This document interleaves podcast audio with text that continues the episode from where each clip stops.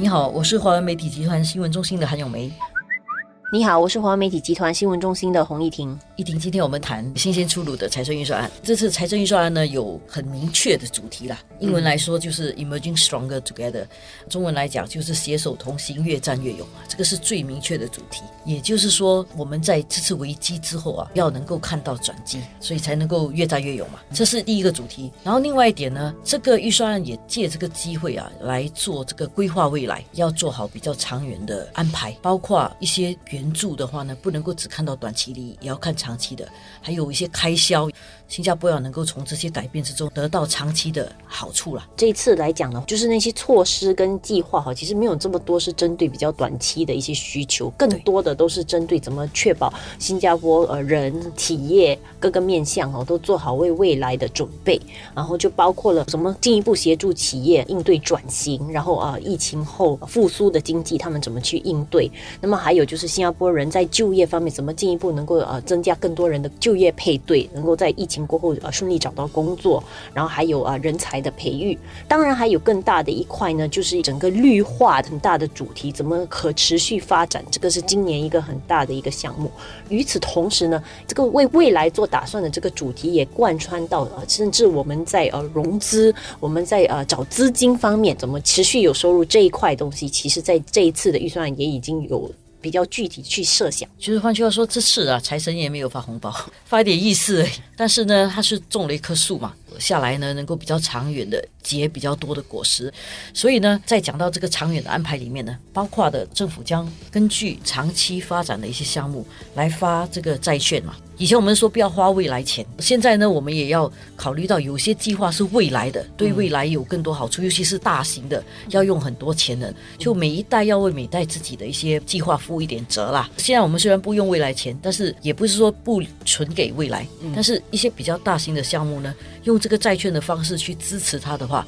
其实是比较实际，而且也比较公平的。在这样的原则下，哈，就是政府下来呢，今年下半年的时候呢，就会在国会提成一个国家重大建设借贷法令。就是在这样的一个呃法令下呢，其实就会呃推出呃新的债券，就是主要是用来资助一些比较长期跟重大的国家建设项目。嗯，举个例子来讲，就是像机场和地铁这些比较长远的，而且一建呢不是在短期什么三年五年能够弄好的，而且为了呃下来的建屋发展啦，还有经济的发展。需要的，然后政府也有想到说，就是下来呢，可能经济好转的时候，我们会有一些投资的机会啊，跟一些商机。但是现在当然是财政比较紧缩了，所以这样的话，政府要怎么确保我们有资金能够做投资这一块也已经想到了。所以其中一点呢，就包括说可能会在下来的时候，还有可能会动用储备金，但是这样的话就会是需要再次的跟总统啊寻求这个批准。然后它的原则就是这些储备金会用来做一些对新加坡未来赚取更多。收入有益的投资。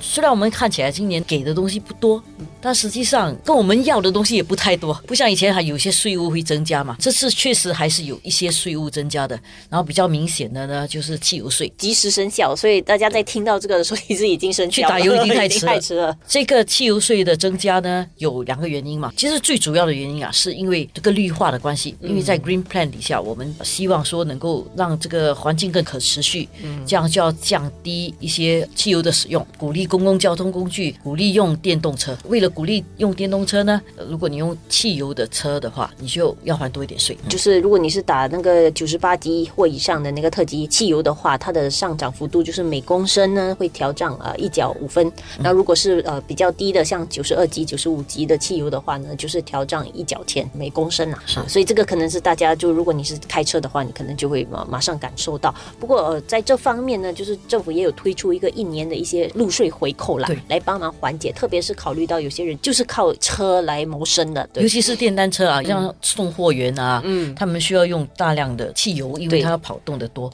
所以这方面呢，他们就会有一些其他的补助，细节会迟一点再宣布。还有另外一个呢，就是其实也不新，预算这会来的，已经会来了，只不过就这次真的来了。他虽然是说要来了，不过其实是两年后才生效。二零二三年，如果用比较通俗的语言讲，就像淘宝税，就是你上网买东西啊，你买的不是新加坡的货品呢，其实你在逃掉了一个个消费税嘛。对，因为如果你在外国买的话，少过四百块钱其实是不缴消费税的。嗯，但是这一点来讲，对新加坡的小商家来讲就很不公平。所以从二零二三年一月开始呢，就会征收这个在海外买东西的税。以前呢四百块以上才收税，现在呢不论多少钱，它都会征这个消费税。就是以后你去电商的那些平台购物的时候，就是可以预见的，就是这个电商大概就会收取一个这样的一个消费税了，然后他们就会代为去把这一笔钱去缴付给政府了。嗯讲到消费税，我们要讲另外一个问题了，就是消费税会不会起？对 对，这个每年大家都很关注的。对所以这一次呢，王瑞杰财长呢，还有副总理呢，他就再次的重申了说，就是考虑到当然是关闭疫情的影响，